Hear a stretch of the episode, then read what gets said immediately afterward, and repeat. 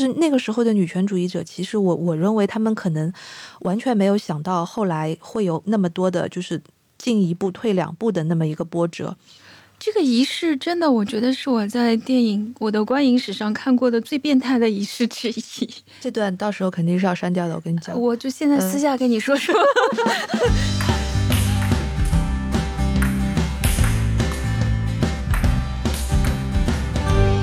嗯，大家好，我是于适。大家好，我是静飞。今天是我们第一场乒乓台的节目。嗯，我们这一场输赢单打呢，今天第一期我们要谈的内容是《使女的证言》。我们这个播客的节目呢，主要是从书和电影两方面来聊的。那我呢，因为是写作跟翻译的专业人士，所以呢，我负责讲书的部分。嗯，证言呢是今年八月份的时候由上海译文出版社引进出版的，然后那个我是翻译。嗯。但是如果要说《证言》这本书的话呢，一定要从《使女的故事》这本书开始说起。据我所知，随着《使女的故事》的电视剧的播出了之后，阿特伍德的这本旧书，因为是一九八五年出版的嘛，嗯嗯这本旧书的新的销量，全球大概已经将近有一千万册了。嗯，所以这个就是一个因为美美剧，然后又重新带动了这个书的销量的这样的一个情况嘛。嗯，那我们看，就说《证言》这个本书出来了以后啊，呃，因为现在美剧已经拍到第三季了嘛，嗯呃我看那个美剧大概在第一季的时候，它基本上是按照《使女的故事》这本书的一个情节来写，但它写到第一季结尾的时候，基本上就把这个书给拍完了没错。啊。然后到了第二季、第三季的时候，整个观众的反馈也是。好像口碑会有一点点下掉的样子，呃，于是因为你也看过这个美剧了嘛，嗯所以你作为就是对这个原作者非常了解的一个译者，你对这美剧是什么样的看法？我觉得这个美剧的编剧团队非常的厉害。嗯那个我看第一季的时候就已经明显的感觉到这种厉害所在了，就是因为第一季它其实是有一个非常扎实的原著的基础的嘛。嗯，照道理来说，其实相对来讲应该好像改编的就是很很顺手才对，但是我觉得它里面添加了很多的就是小说里面没有的元素，这个能够嗯充分发挥一个影视剧的优势。所以你作为一个就是文学背景的人，你你是美剧党还是原著党？ 我 我什么党也不因是，为你一直在夸这个美剧啊，然后我是做影视研究这边多一点，嗯。我反而会觉得书会更好一点。书是很好啊，但是他们两个的好是不一样的好。对，应该是因为这他么们每说届是不一样的。比如说看到第二季的时候，我其实会有一点点看不下去，为什么呢？呃，因为因为我知道，就是比如说，我们知道美剧的它的操作模式是先有了结局，嗯就是说像《权力的游戏》也是这样，可能一开始这个阿尔马丁就把这个结局透露给编剧了，嗯然后在这个结局上面呢，他再会把它按照一个三幕的结构一季一季的拆分开，嗯再把这个单独的一季一季里面的大情节再拆成小情节。嗯其实我们会看到一个挺明显的情况，就是说这个人物结构和人物的基本框架在第一季定下来了。但是假如说我们跳过整个第二季，然后直接去看第二季的结尾，你会发现没有一个人是有进展的， 就是就是你可以看到中间 June 逃出去了，嗯哼，然后你发现他结尾他又回来了，嗯哼，就是没有任何进步，大家所有人都在原知道为什么原地吗对就嗯是因为就是美剧跟书的一个，就是影视剧跟书有一个根本性的不同，就是书它原作其实是一个第一视角的一个从头到尾的一个对自白，然后自白了就是独白了之后。这个人物其实命运如何是一个开放式的一个结尾，嗯，我因为先看了剧，然后回头又先再看了《正言》，看完《正言》，我再回去看了《使女的故事》这本书。嗯那么这三个一对比呢，我其实发现说，这个编剧好难，难是难在哪里？第一个就像你说的，第一个他是一个第一视角的，嗯然后独白非常多的一个人物。而且没什么情节，对，因为你如果限定在一个人的视角，而且这一个人他的人身自由基本上是受到限制的，那我们读者得到的信息就非常受限。是我们就跟他一样戴了那个帽子，两个是的视两个视角都被遮住了，嗯那你就完全不知道，就是这个这个世界是怎么经过他的视角来拼凑出来的，这个非常困难。比如说我们在电影当中就看到大量的。就是大特写，所是的以，也就会有很多观众说莫啊斯我女士的大特写，对我看伊丽莎白·莫斯的特写，我已经看到有一点审美疲劳了，或者说这这不是我写的吗？？原来是你，原来那个刻薄的观众是你。如果是从原著就是《使女的故事》的第一本原著上面来讲，其实绝用这个人物并没有太大的，就是一开始出现的时候并没有一个太大的反抗性。就他特别被动。嗯嗯比如说，我们可以设想这样一种情况，就是就用有一个好朋友是一个女同，就是 Moira。如果 Moira 是第一主角的话，你可以想象这个故事就非常精彩，因为首先她作为一个激进的女权主义者，她又是一个女同。然后她一开始就逃，然后又被关进了惩戒中心。作为最叛逆的那一个，就像哈利波特在不断的被惩戒，然后很有反抗意识，然后最后还把这个嬷嬷绑起来，然后又逃出这个监狱，这就是一个肖申克的救赎。然后逃出去了以后，又被人抓回来，又变成了妓女，被砍掉了一只手。就莫伊让这个人革命式的波澜壮阔的一生。可是我们看看我们的主角做了什么，就是一直待在他的房子里面，嗯，然后怀孕了，对，这就是他的故事。谈不上，她其实有一个内在的承压能力，但是把它改造成为一个反抗意识特别强烈的一个五月天的，就是反抗组织的一个嗯干将，对这个是电视剧的一个不可磨灭的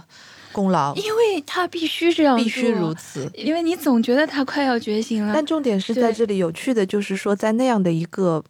背景下面，就是在阿特伍德所完全虚构的一个激列国的这么一个背景下面，嗯嗯嗯大部分的人，你就算有觉醒的意识，你也不一定会有觉醒的动作。对对对，你我你你不可能有，然后也也很也很难去创造条件有。他有，嗯他其实就是我嗯们芸芸众生。是就的，我们不可能一开始就那么有觉悟，就看穿了激烈国的阴谋。我们都是被他温水煮青蛙，然后煮一煮，今天把信用卡收掉了， 然后明天又又又又限制你的工作了，嗯然后后天就把你变成一个两脚子工了，就是嗯这样一步一步，我们都是被他温水煮青蛙煮到这一步。是的，所以从这一点上，其实我们对主人公是有很强的投射的。是的，可是剧为了要让大家看上去比较爽，嗯，所以他就会设计一些桥段，比如说他把耳朵上那个耳标给剪掉了、嗯啊，哼血流对，一这身些都是把电一视剧里面加出来的情节对。对，嗯这就是很典型的电视剧的手法。嗯，然后把他那个使女的红袍一把火烧掉了，嗯哼然后下一集发现他什么都没有做，她继续着她的一个使女的身份，但对是她还是会有一点微妙的变化，就是那个内在的张力会变成一个外在的推动力，对对或者是嗯，嗯，哎呀，我都想不起来了，反正有更你看你多也想不起来，对的，就很是主动的去不是因为我抗已经争我没有重看这部剧，你知道吧？嗯嗯就是这就是电视剧把这个人物就变成一个其实挺好莱坞式的一个人物啊，就是他是有一个我们像人物弧光一样的，他一开始，比如说他加了大量的闪回，包括像这种和他自己母亲的关系，这个其实很重要的，对对对对对。变成的是一个有历史承接的东西。你有我来问你一个问题哦，嗯嗯，就是呃，就是对于呃电视剧当中他们对于一些辅辅助人物的配角的描写，那你看像剧集，因为它时间数比较长嘛，一集至少有一个多小时，对吧？嗯哼然后一季的话有十几集，其实它是有充分的时间来发展各个配角的这个情对节对线对的。对对，然后让这些人物互相穿插成一个网络来，来来产生新的剧情。那我觉得最重要的就是这些剧集，啊而、不是这些剧集，就是这些配角，像 Luke 还有莫伊拉，他们到了加拿大之后，他们在加拿大那一边的那个戏份，其实就是慢慢的增加了嘛。对，然后这个增加对于玛格丽特·艾特伍德写续集是很有帮助的，嗯因为等于在帮他做铺垫。嗯，然后据我所知，是这个作家跟这个编剧，其实他们是有有有有一种沟通，就是，呃，编剧要把某一些他们编造出来的这些料、嗯喂到这个作者续作的这个作者，然后续作的作者要写一个完全不影响这个剧剧集的发展的。一个新的故事，但是会用到其中的某一个主人公或者是大背景，嗯这个要保持一致。嗯，我我确实不知道他们这个来回的，就是 乒乓是怎么打的。对的，他们也是打了好几轮的乒乓，应该是。呃，但像这个情况，其实不止《使女的故事》这一个故事会遇到过。这个肯定是跟剧集的生产方式，这也跟当下这种网络时代这种观众迅速的反馈有非常大的关系，因为他们。很喜欢去使用那个按钮，他们就很像罗马斗兽场上面的观众，这个比喻相当妙。他们他们有那个举大拇指还是嗯举到大拇指的权利。你如果要去纯粹的去满足观众的口味，我觉得这个可能是我这个是非常可怕的一不行件的事情。还是编剧编编剧，包括就是编剧整个一个团队，还是要 get 到那个原作者和这个对剧的精神所在。核心所在对的主要还是主要还是取决于对这个原作者的内核的把握，是不是能够棋逢对手，然后大家像编剧和原作者能够碰撞出一个特别精彩的东西。嗯这种情况其实才是最好的。就是呃，阿特伍德曾经也也也曾跟记者说过，就是他自己也明显的感觉到，为了不让 John 死，嗯，就是要花了很多的力气，不要千万不要让他死掉，否则这个戏就编不下去了。就是他他知嗯道这一点，而且他知道有一些力气是虽然用了很大力，但是真的很不合理，嗯，就是为了保存这么一个线索在。那那其实这个互动，我觉得可能一直追溯到狄更斯时代就有了， 是吧？因为他们这个一期完了，你还得你还得不停的写，你才会有收入，有收入这个故事才能继续下去，这样一个相互的。相互喂养的这样的一相互喂养是的，这样的一个体系，本来就特别是是本来都是由小说连载小说来完成的这么一对个喂养，现在变成了电视剧。对其实《嗯使女的故事》，你要说它的情节有多么的跌宕起伏，并不是，真的哎还不就是它的对那个强项，就是《使女的故事》的强项。第一个就是我们刚才你你你提到的这个，就是它能够在一九八四年的那个背景下面，时间时嗯空点上面就意识到要提出这样的一个概念，嗯就比如说关于女性生育问题的这件事情，在嗯科幻史上面其实有很多部小说，对，包括你说他写这本小说的时间是一九八四年，嗯，那大家非常自然而然的就会把乔治奥威尔那本《一九八四》拿出来说。这个还真的是一个巧合。像《美丽新世界》最近也被改编成了美剧。对的，你看他们对那个反乌托邦世界里面有两个东西的设计，或者说是思考，一个就是性，就是在一个美好的大同世界里面。人们怎么去看待性和处理性这个事情？那在《美丽新世界》里面，就是彻底的堕落，或者说彻也底不的应动该物是彻底性。的对，应不是说堕落，我觉得，嗯我觉得堕落这个词有道德批判的这个含义，所以我不建议使用。那就是感官，对纯感，官，它就是变成它一个纯感官的事情，对，因为纯生在物体的问题在。那个世界里面，就连父母亲这种基本的伦理单位都不存在了嘛。对的呀，就是它的对啊性完全是作为一个生理的享受来存在，然后它不跟生育结合在一起，嗯，所以就说它这个性的道德性就会在这个切割当中变得变得独立起来。嗯，但是另一方面，就是他们那个政府其实也就是可以靠着这种生理感受来控制人，对他利用快感来操纵你。就是确实也是有很多的人想过该怎么样来处理这个未来的生育的问题，而且是一个纯科幻式的设设定，嗯，那种就不是典型的，就不是玄策小说了。可是像这个议题，就是在我们所讨论的这种反乌托邦的作品的范畴之内。你看赫胥黎把它放在了一个纯感官的位置上，然后乔治奥威尔呢是把它放在了一个意识形态下面的，没错，其实还是意识形态化的性，嗯哼，阿特伍德在这个里面反而是走了这样的一条路，他其实没有在讨论性，他在讲生育。这里面完全没有性啊。对啊，哦，没有，他跟 Nick 之间其实是单纯的性，我明白他为什么设计跟尼克这一条线，嗯就是他有那种 intimacy 的需要，就是有亲密的需要，但是他。他跟尼克之间的关系，并不是他和大主教之间的，就是完全和那个做对比的一条线嘛，可以这样理解吗？让我整理一下思路啊，就是他跟 Nick 的这条感情线，第一个是出于一个对于情感跟性的一个最基本的需要，嗯，但是另外一方面，我认为这条线保留是这个女人想要保持她自己女性这个女性性的嗯，这个一个手段，这其实就说因为到就是在嗯这个激烈这个国家当中，就是在这个设定当中，这其中没有一个人其实是保留了性别的，所有的女性都是一个去去性别化的去性别化的一个符号是一吗？完全都是一个符号，一个对低等的符号。嗯有一些个人非常单薄的符号，对，有一些人就是一个就是家家仆，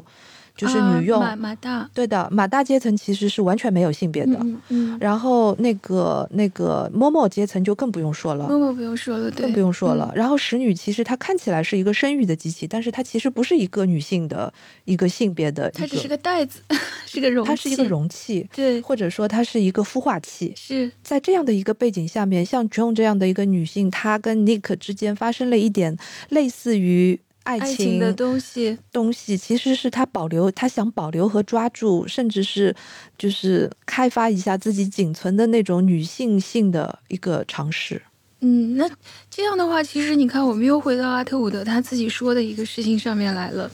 就是他其实非常容易的被大家归为是一个女性主义的作家。嗯哼，就是首先她从来没有否定过她自己是一个为女性说话的这么一个角色。嗯他的所有的创作都已经能够证明这一点了。他有说到这个 Me Too 的这个时候，嗯他说，在他看来，Me Too 这个事情是一个症状的表现。什么症状呢？就是一个我们的法律体系已经破破败了，这是一个破碎的法律体系的一个症状。因为就是在大多数的时候，女性跟其他的性虐待投诉人无法通过机构或者是比如说公司啦，或者别的一些有效的机构获得公平的对待，包括这个听证等等。所以呢，他们使用了一种新的工具，就是互联网。你觉得他说的对吗？你觉得阿特伍德的这个说法，我觉得他至少说到了一点，就是说 Me Too 为什么会火爆，其中有一点就是它恰恰是证明了这个法律系统的这个漏洞和对于女性的不公正。但是又因为 Me Too 这个法律系统又有可能摇摆到另外一个极端，就是也有可能对男性也是不公正的。所以就是这个问题，并不是说你站队站在哪一个主义什么什么主义者这个事情上面就可以就可以得到解决的。嗯，我觉得阿特伍德的话啊，我可能只能同意一半，就是因为他建议用一种更为理性的方法去看这件事情，或者说他并不是反对什么。我觉得他如果真的要说有什么反对的话，应该是反对一种私刑或者是集权的滥用而已。这个可能和他站在什么性别的立场上关系并不是特别大。是的，然后，因为刚才你说到这个事情，我就想起二零一五年有一部电影叫《妇女参政论者》，因为真的太弱小，你用尽就是你看阿德伍德他前面那本书里面，他妈妈在骂 Joe 嘛，嗯哼，他说你不知道你今天的这些很多权利是是千辛万苦得来的。而是有很多人的身体被踩成肉泥，才能够换来你今天有一些，比如说受教育的权利、识字的权利。嗯，所以他妈妈不是就很生气吗？说你愿意把你的一生都花在给别人的文章挑错字上面吗？而且就是在他一九八四年写的写这个《使女的故事》的时候，女权女权行动其实就是女权的活动进行到了一个比较高涨的第一二个波阶是吧对的一个一嗯一个比较高涨的阶段，就是像妇女参政这一类，其实是在之前的那个时候可能会比较极端，因为他们一定要争取到一个政治权利，嗯然后到了七十年代的时候，其实争取到的是一些，比如说关于身体的、关于一些婚姻的、关于工作的这方面的一些自由。好像在那个时候会有一种盲目的自信，你知道吗？嗯嗯就是就是那个时候的女权主义者，其实我我认为他们可能完全没有想到后来会有那么多的，就是进一步退两步的那么一个波折。我前两天看的那个 Netflix 的那个纪录片里，嗯然后呢，他采访了一个当年拍了很多女性知识分子和艺术家裸体的照片的这么一个女性艺术家、摄影师，然后让他把当时拍的那个照片，在三十年后、三十多年之后再拿出来重新展览一遍，然后又找到了当时那些相册里面的这些主人公，其中有小提琴啦，还有那个唱。California Dreaming 的那个乐队的女主唱，他拍只妈妈，对对对，爸爸的妈妈。然后他其实讲了一段也是很让人震惊的事情，就是那个时候我们只知道他是爸爸妈妈的这个主唱，主唱，然后还有是他主创的老婆，但是后来他们因为就是。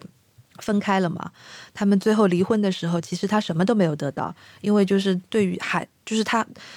那个时候完全才意识到，说自己所有的一切都是建筑在这个男人的基础上面的。 嗯，一旦离婚，他就什么都没有了，他就等等什么都不是了，他就什么都不是了。嗯就是证言当中不是出现了很多，嗯，他花了很多的笔墨，作家花了很多的笔墨去描写这些小孩子受了是些什么样的教育。嗯，就是这些阿格女尼斯对阿格尼斯尼寇，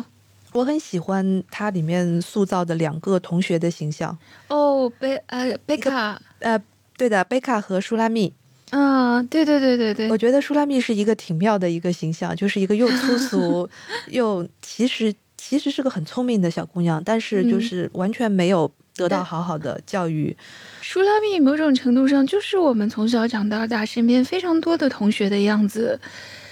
就是他很容易被洗脑。他很天，他其实就像第一集《使女的故事》里面的生孩子 Jenny，对对对对对，有一点点。他就是 Jenny 的另外一个影子。但是但是他要比 Jenny 更加的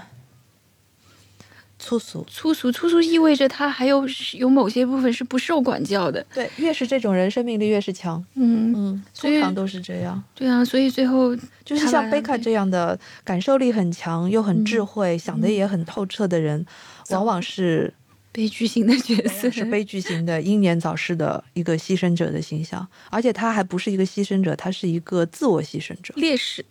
对，他其实某种程度上是这样献。身的。对，他不是他不是那个可是我觉得贝卡这个角色写的非常好，嗯挺非常让人感动。到了最后的时候，嗯我们就拼命剧透吧。 没有看过书的同学，请马上去买一本书看。嗯，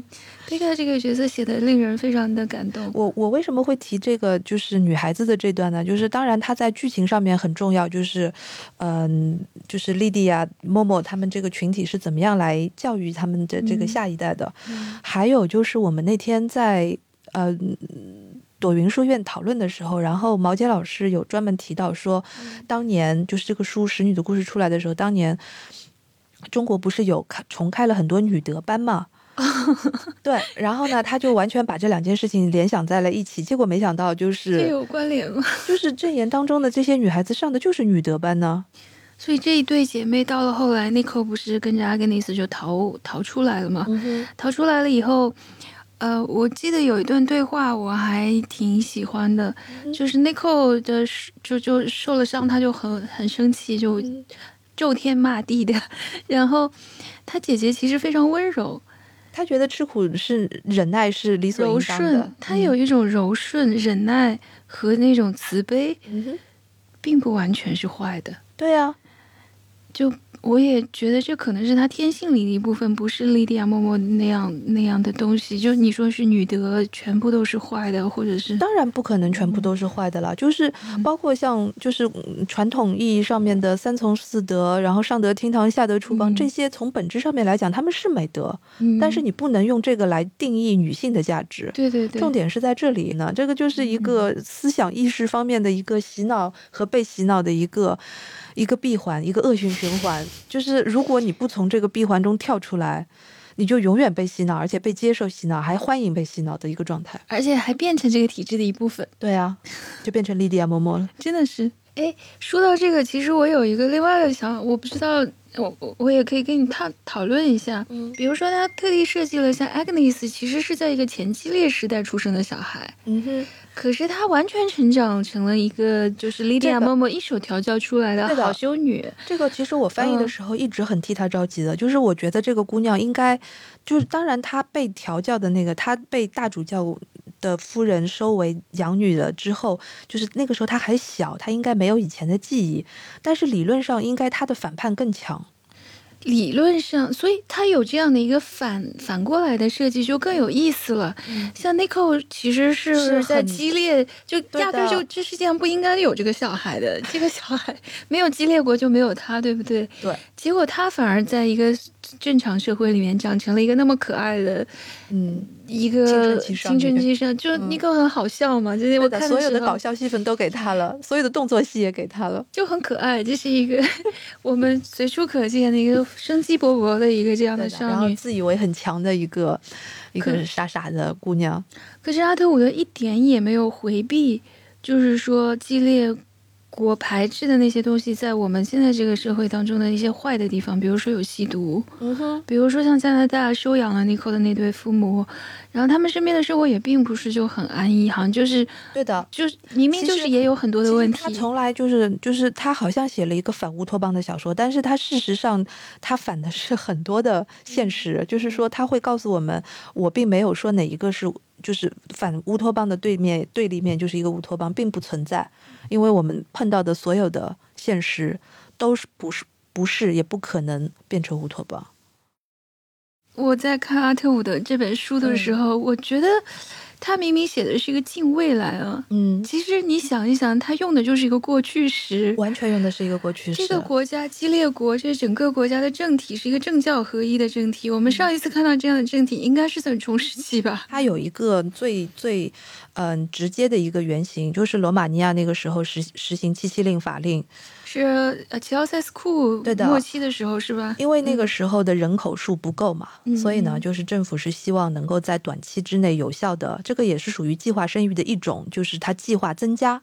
然后计划增加，你没有别的任何的途径，你只有让女人去生，没错，所以呢，他就规定了什么样的女人绝对不允许不生。明白。对，嗯，然后他给出了一个非常具体的，就是年龄的限制，然后生过几胎的限制，所以就连就是什么堕胎啦这些就都完全不用考虑了，这些都是属于违法的行为。嗯，戛纳金棕榈有一部得奖的电影，是我们后来叫就是罗马尼亚新浪潮有一批人出来的，蒙吉，蒙吉拍过一个片叫《四月三周两天》，其实就是讲八十年代的罗马尼亚，然后有两个大学生少女。那么其中有一个意外怀孕了，然后他们就不得不要去处理这件事情。就是从不很少有时吧，不是不是不是啊、呃从不很少有时是一部美国电影，对，我说的那部是罗马尼亚片。但是听起来完全是同样的很情像节，很像，非常像，两部电影简直就是姐妹篇。所以就是那 个罗马尼亚的那个电影，它它反映的现实是八十年代的，几乎是完全一样的。然后我们看到这种就是困境，嗯，几乎是不分时空的、不分时代的。其你实在像那那个就是爱尔兰，多年前就是有很多片子和小说也都是嗯写这样的一个情，因为爱尔兰是天主教国家嘛，啊，他不允许堕胎是吧？对啊它国家就是激烈设定为政教合一是是很恰如其分的呀。是的。嗯可是我当时在读这个故事的时候，我一直有一个疑惑，这个疑惑贯穿了这整个阅读的过程当中。比如说，他当中说，呃，仲就一夜之间被剥夺了自己的信用卡，然后就变成了使女。显而易见，所有的女性都是不识字，或者是不允许阅读。可是，毕竟她们还是掌握了这一项能力的呀。就她们到第二代或者第三代，可能就像莉迪亚嬷嬷说的一样，就她们生下来这些小女孩就是不给书读的，那她们接受起来就会更容易。可是像这一代人，就是像这些心甘情愿做马大的人，他们是怎么能够接受自己的位置的？这些也嗯就是当初那个剧集跟书出来了之后，很多读者问阿特伍德的问题啊啊，，是吧？ 对啊看起来不止我一个人有这个疑惑因。为就是因为他。就是很多人会问阿特伍德说，激烈国到底是怎么样变成这样？他是怎么样运作的？阿特伍德才会写了一个证言，嗯，然后解他释对他写这本书的最主要、最重要、最重要的一 个原因最重要的一个原因，就是因为大家有这种疑惑，他得把这件事情给给说圆了委。员会就是在当年这个政变发生的时候，那一天发生了什么事？也就是莉迪亚·莫莫跟别的法官跟律师，他们当天其实已经很多人听到了风声，他们暂时离开了这个国家。这些人就是逃脱的幸运者。然后因为某种乐观或者某种牵绊留在这里的人，女性，他们会在那一天被男性，就是持枪的男性，被武装的男性控制住。然后那一天，他们的信用卡全都已经不能用，就是他们剥夺了，已经被剥夺了经济权利，所以他们也走不了。然后在留在原地了之后，又被武装的，就是控制住，然后全部按照就是男性集团所划分的那个类别，嗯比如说你的年龄，你有没有生育力，你的职业，你擅长做什么样的事情，然后就根据这些非常粗略的划分，就把不同的人带去了不同的地点，然后在不同的地点进行对他们的折磨。所以就是在证言的这部分，莉迪亚是用一个第一人称来写这些事，所以我们只能知道她所经历的这个事情。小说花了很大的比例去描述这个人物是有多么想复仇，因为他写到莉迪亚·莫莫这个人，我就不停的想到 Snape 教授，呃， 他就是在黑暗的中心，然后变成了一个更黑暗的存在其。实莉迪亚·莫莫能够成为后面一本书的一个最重要的人物，我觉得跟剧集是有非常大的关系的。写第一部的时候，包括我们看电视剧的那个 Momo 的形象，就是一个她是一个老太太，她是一个对，她是一个老太太，而且她是一个反叛，是一个毋庸置疑的反叛的一个角色。但是呢，这个人物是怎么样成为这个人物的？就是她是怎么样成为莉迪亚·莫莫，这些都没有被带到。人物的前史，对，然后呢，我觉得电视剧其实在一开始他就补充了这部分，就是他把这个跟这个演员的演技、跟这个演演员的这个存在感是完全有关系的有。有有，然后我个人认为是在电影电视剧拍到第二季的时候，可能主创团队包括包括那个那个阿特伍德都会认同说这个人物是有可挖掘的地方的，然后就让他把更多的戏给他。为什么呢？因为你仔细的想一想，这是一个非常诡异的权力结构，就是在这样一个女性处毫无权利、只配只配被人支配和控制的这样的一个集权社会里面，莉迪亚·莫莫居然掌握了至高无上的权利，他也没有就是至高无上，但她在核心，嗯，他在核心，它是一个，比如说在正言里面，它划定了一个区域，女这嗯界是这是一个物理的区域，嗯就是有点像国中国一样，像梵蒂冈在这个罗马中间一样，这个区域就是神圣不可侵犯，嗯呃，任何人都不能踏足于此，而且包括这个国家奠基列国整个国家奠基的纲领是他起草的，他以前是大法官，他依然还是保留着读写的权利，嗯甚至正言里面，他最甚至包括他也变成了最后推翻激烈国最重要的幕后推手。其实有一季我忘了是第二还是第三季的时候，其实有拍到莉迪亚的前世的，然后嗯好像是一个非常自卑的，就是得不到爱情的那样的一 个中年中年女教师的一个形象。决定，对啊，就是这个是让让我很困惑的一个事我情。告诉你，你为什么会困惑。 我要说到另外一个电影了， 好的就是就是一个男导演拍的《使女的故事》，啊，我我看过呃那个片子，那个一九九九零零年的时电候，影版，哦，德国的一个大导演施隆多夫拍的。他以前，你想他拍的都是像《铁皮鼓》这样诺贝尔文学奖改编的，拍当然是很厉害。结果这个电影拍完了以后，扑 街不，最重要的是什么？就是我非常震惊，当这个片子开刚开始的时候，它提，它很像一种那种纳粹集中营式的展示。事实上也是呀、事实上也是事实上其实这个是很符合书中的原创的。很像一些历史片段的还原，我觉得嗯那个震撼力还是给到我很很好的。嗯然后莉迪亚·莫莫就出现了，我最震惊的是莉迪亚·莫莫这个角色，因为我已经有了书和剧集的洗礼嗯了。然后那个莉迪亚·莫莫就非常美，非常年轻，甚至比我们的女主角还要美。但是她的，是的，没错。是吧？是的，在电影版里面，其实那个、嗯、你接着说，而且那个电影里面的服装设计啊什么的，也都是充满一种八十年代的风格，就很现在看是挺土的，而很且宽松，嗯但是又有一种那种格调，很高雅的格调，好像就是在有里一种面。不不合时宜的格调。我觉得我当时看的时候比有一种，如说，他们都戴着那些珍珠项链，对对对，对对，然后就是觉得跟这个戏的，就是跟这个故事的基调很不搭。它像一种独立而诡异的小众戏剧的感觉。 然后，但是真的，我们说回莉迪亚·莫莫这个角色啊，你说她叫莫莫，她是 aunt aunt 对吧？对的然后在这个故事当中，你完全无法想象，就是她那么年轻，她充满了性魅力的那样的，我觉得这完全是施隆多夫自己的性癖好。 如果要这样说的话，或者说那个电影真的是充满了就是那种男性的凝视， 真的。你看它里面有几个细节，我给你举一个例子。嗯嗯，当这个故事刚刚开始的时候，我觉得有一个细节，那个电影做的非常棒，嗯大概只有几秒钟的一个镜头一闪而过，是一些持枪的士兵，嗯，他们把一些真正的修女，就是穿黑白衣服我的记得修女抓一出来，抓出来，强迫他们去行使使女的这个。这个里面其实才有一个复仇的感觉。对，这个其实是非常震撼的，嗯那个画面给到你的那种震撼力，一时之间心理上的那种震撼力，你完全明白发生了什么事，你完全明白激烈国他们要干什么，嗯啊，他们所谓的一个神权式的国家，但是竟然是这样的一个毒神的行为，但是，一九九零年的那一版给我印象最深刻的是大主教夫人，啊就是瑟就是 Selina 里面 Serena，这个 Serena Joy，对的，嗯，就是我觉得剧集把这个人物，把这对夫妻的形象都都刻画的很好，比那个一九九零对年的对电对影版里面好。可是如果说要忠实原著的话，那个九零年的真的嗯是是忠实完全原忠实原著，包括就是瘸着，就是有点跛对脚的那种感觉都在。嗯对，他是我真的非常重视原著，但是结果非常之平庸。就是我们今天再来看这个美剧的话，你会觉得带感多了。就是三十年过去了，你也可以看到，其实，在我们的影视作品当中，这样一个女性形象的演变，就是在今天我们是可以接受一个像伊丽莎白·莫斯这样一个看上去有一点，呃，就是很比较反叛、比较独立。的那样的一个人做主角是没有问题的。就是特伦多夫，施隆多夫为什么那个时候要这么拍呢？呃，我我觉得他啊，这部这部戏的编剧是哈罗德·品特， 哦是你能想象到吗？这个编剧是品特吗？对，两个就全部都是大牌，非常厉害的大牌。但是也太不搭了 吧！可是他真的是，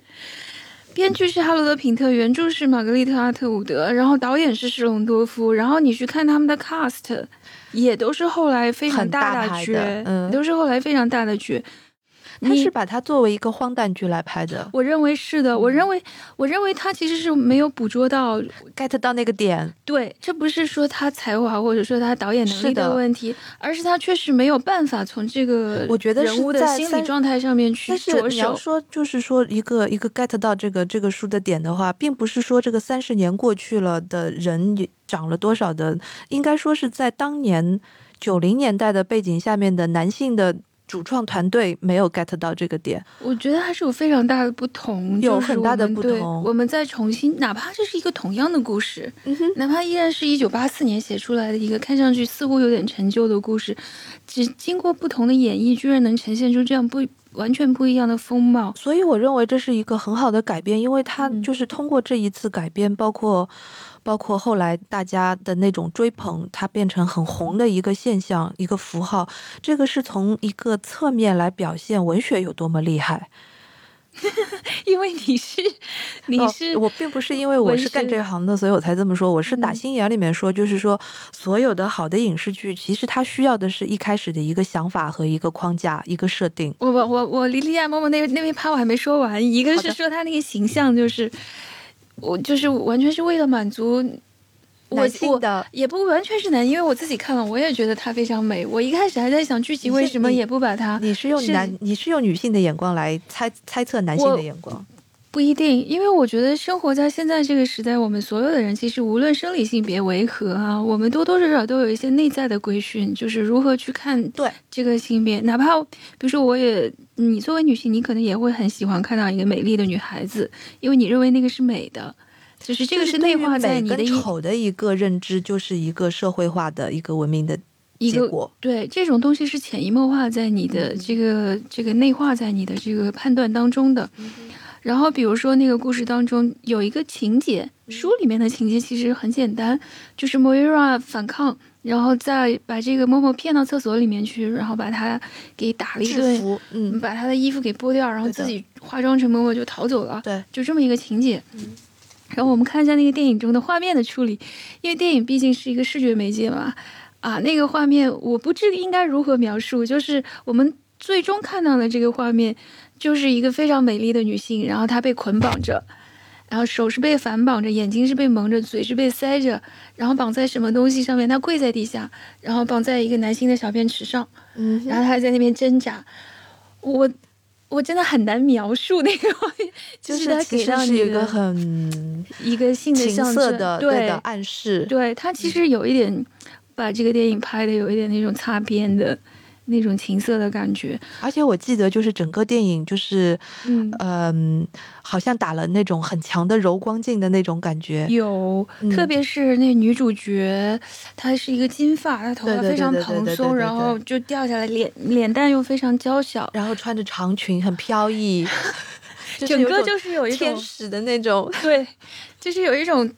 而且那种巴伐利亚童话的感觉。那那个，你像他在那个电影当中让让我们这个女主角干嘛呢？就是她是坐在那个大主教的腿上，嗯哼，那个大主教推她就像对一个儿童一样，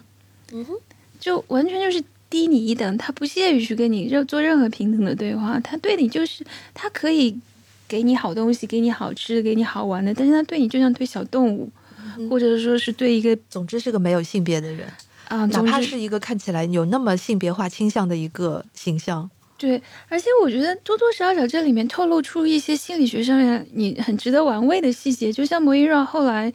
他被他不是被抓回来了吗？荡妇俱乐部，对，被关到了那个他们偷偷的那个色情俱乐部里嗯面。然后电影当中，我觉得这个是非常出彩的一个设计，可惜续集没有借鉴啊。嗯就是你注意某一让穿的那个衣服，我没注意。其实是使女的衣服，但是是什么样的使女的衣服呢？是经过色情改造的衣服，就是她们本来是穿着那种遮盖的很严的红色的袍子，嗯哼，然后但是那个服装设计师把它设计成是半透明的，然后有一点点曲线的，哦，所以其实你嗯我没说留意这个细节。对，所以其实你说，如果大主教为什么每一家的大主教都要 跟使女偷情？这里面，那个我我觉得阿里伍德其实就是也在讲这个事情对男性也是一种集权上的压迫，这种意识形态跟这种政教合一的压迫，其实对男性也是相当可悲的一个没错一，个一个一个结果，拍得很好。嗯，这一点电视剧把那个大主教的他们的那种对进行这种仪式的时候的嗯整个这个三方的这种无奈和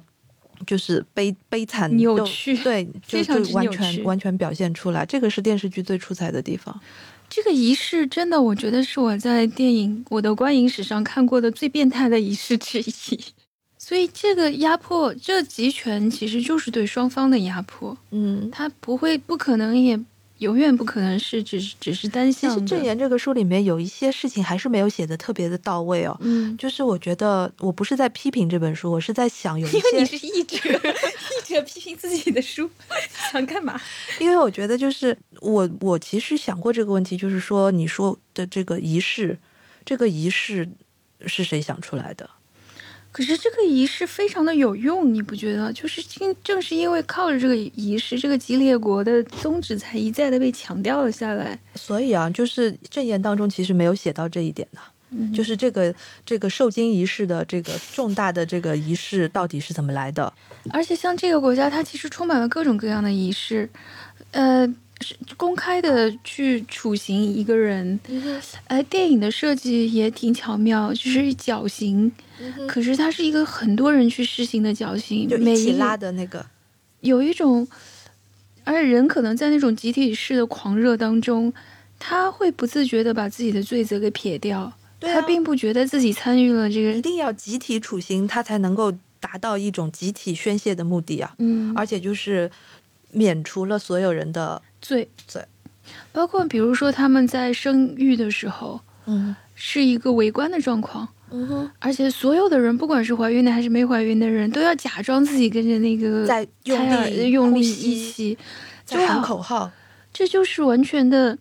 你知道，就像是一种生物，就大家合而为一，并没有个体的存在，大家是没有融个体的存就在。就共同的去感受这个疼痛，然后共同的去体验这种集体式的狂热，或者是集体，就好像这个神经都融合了一样。哎，就像《正言》里面曾经写到过圣经上的一个故事，就是把妾的身身体分成十是12二块块块。这个名字真的，这个故事真的是黑暗无比，是的，就是极其血腥，极其我觉残得忍，。我觉得他选选这个故事选的真的是很妙，而且就是作为一怎么讲，嗯，像我们这些不是在。清教也好，就是基督教也好，天主教也好，不是在这种氛围当中长大的人，其实对这样的故事的接受度是比较低的是。很低的，就是可能听都没有听说过，就是完全没有想到过圣经里面有这么邪恶的故事，或者说是黑暗的，它不对是邪恶，它是这么暴力的故事，应该说是这么暴力的故事。它是一个原始的文本嘛？原始的文本里面并不觉得这个是一个非常那我不过分的事情，就像古希腊神话里面也可以把狄奥尼索斯尸身都切得成碎块，然后丢到酒缸里面去。嗯这倒是的，在神就话是的一个谱系里面，这样的情节并不太算稀得松上平是常，了对的，并不算是很奇怪但。是我以我们今天文明的程度来看的话，我们就觉得太可怕了。但重点是，这个正言里面出现这个十二颗尸身的故事是用它来干嘛的？重点是在这里，就是他们这个是用把这个故事用作一个道德的教化的一个工 具，来对这些小就啊女孩逆说，恋，现在不是有个词儿吗？叫逆恋。 就比如说，福柯写了一本书叫《全景监狱》，然后有人看到说好，这个方法好，我们就照这个来造一个全景监狱。有有逆恋福柯的，也有逆恋德里达的，还有逆恋阿特伍德的。真的，嗯就是嗯我觉得重点是在这里了，倒不是说这个故事本身或者圣经本身对这个这个要有要要有是一个什就么是样的完全期盼练偏了，对吧？嗯他他他是想让，他是想让那些女孩子去学习这个切的非常顺可从和怕牺牲，顺从和牺牲嗯高尚，是的，把这些东西变成了一种他们所以就是教化的工具。所以就是就是这个这个激烈国，他们对于宗教本身的一个扭曲、一个篡改，就是《使女的故事》这个片子后来在全世界其实都非常红嘛。嗯、国内的观众，呃，我不知道新一代的人会怎么看，但是我身边的人的反馈你应好该像去啊都是采访一说下你的学生，然后我把的学生说不感兴趣，然后啊、不是不感兴趣，他们会说就是这个事情可能和中国社会和中国的当下社会关联不大。我我我我猜想啊，他们认为这个关联不大的原因，有可能就是因为那个故事看上去是一个特别基督教背景的故事，重点是集权呢，重点啊，不对对是、对对对，重点是集权，重点并不是宗教，对，嗯、就是他可以，他今天可以征用你的子宫，嗯。他明天也可以，就是他在征用子宫的同时，他也在征用那些阴茎和精子，是一样的。删掉了，肯定被删掉 了。我觉得他们一开始的借口是一个不容反驳的一个借口，因为就是在激烈国诞生的那个时候，他们面临的最重要的问题不是战争，也不是经济，而是人类全体的生育率下降。好吧，假如说我们同意这个前提。嗯哼，啊，那我们现在应该最应该采取的措施就是不择手段的去尽可能的繁育多的后代，没有问题吧？好，但是他们其实你仔细想想，他们你仔细想想，他们并不是这样 干的，他们是怎么干的？比如说 Nick。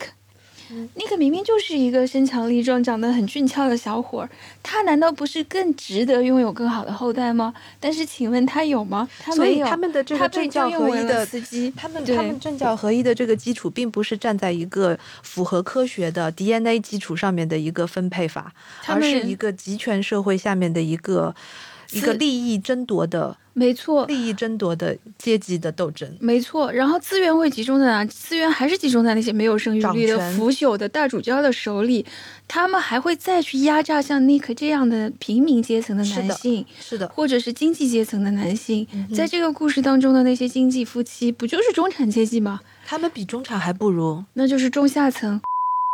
阶级应该啊。是然后像嗯 Nick 这样的就是附属阶层。嗯那这些男性他们的生育权又 Nick 找这谁种说我觉理得是去呢？白领阶层，你你你你仔细去想这个事情，他们压根儿就没有在想着说怎么才能繁育，或者你就像纳粹，纳粹虽然干的事情很操没蛋，错。嗯哦但纳粹就是他有一个理论，他是他确实是相信这个理他论的，他有一个人种理论，好像是就站在是一个优科生学的，学对一个、啊一个一个科学的基础上的。就是也练歪了嘛，你说的这点很好，对的，你说的这点很好。激烈国事实上在一个权力斗争和自私自利的这个过程当中，其实他根本违背了他当初的那个初衷，就是所以这只是道貌岸然的说我要为人类的生育做没出贡错献，所以纸面上面写下来的，还有就是对外面能够宣传都的是。谎言。都是谎言，这就是一个完全建立在谎言上的一个超级集权的国家。呃，我看到证言当中有一段，就是是莉莉亚嬷嬷说的，嗯，莉莉亚嬷嬷说：“也许激烈国还要再存在一千年。”我看到这句话的时候，我心里拔凉拔凉的。 为什么？因为很能感同身受。是的他作为一个这当中既是帮凶，然后又又是受害者，所有不合理的事情当中，都会有一些明明知道这是不合理，但是在帮凶的人真存的在。，所以他最后还是把那个东西交出去了嘛。嗯，交出去了，我相信这还是出于阿特伍德自己一个对人性的信任，就是还是他必须写一个让大家有希望的结局。嗯，我也希望看到一个有 希望的结局。我作为一个普通读者或者普通观众来说，如果把这个故事一昧的写的黑暗，我觉得反而是不好的，嗯哼，反而是在哪怕是在审美上面来说，我觉得也是不可接受的一件事情。是的，是的。嗯其实里面出现了很多的一个，呃，该怎么讲呢？我不能说是一个想法的希望的灌输，但是有很多政治正确的事情，比包如括比如说呃，包括莫伊拉的是一个混血的啊，肤色，变成一个黑人了，对吧？对他嗯他的肤色，就是这些都是在在那个原著当中完全没有表现出来的一些内容。九零年那个电影就是全白人， 全白，对全白全白，一个非常清教徒式的画面。嗯哼，嗯，那我觉得这个我们就只能忍受一下他们的政治正确，因为这两年这个风刮过来，从 Me Too 开始，所以就说郑言写的也必须是政治正确的。就是说我我我相信他是。就是说，是信任理性，站在信任理性的这样的一个角度去写的那封信，他意识到现在的情况会有一些矫枉过正，嗯但是如果我们真的看一下现实的情况的话，我觉得这世界上很多事情还远远不够矫枉过正的。现实当中，如果甚至比如说你可能不去做这些矫枉过正的事情，它就永远不可能回到一个正确的路上的。这些事情就没有办法用一个故事纯粹的纯理论的或者角度一个对结论来说了，因为每一件事情都会有不一样的，牵涉到不同的人跟不同的事情，这个真的是没有答案的，没有标准答案的，应该对，么这说也不是一一部书或者是一部剧能够解决的问题。对的。嗯，我们在这里一人推荐一本书和你，我推荐一个书，你推荐一个电影吧。好啊，是呃正好主接题着相关的对主吧？题相关的，就是正好接着你刚才说的，那我就推荐一九七零年的澳大利亚，呃，格里尔写的那个《女太监》。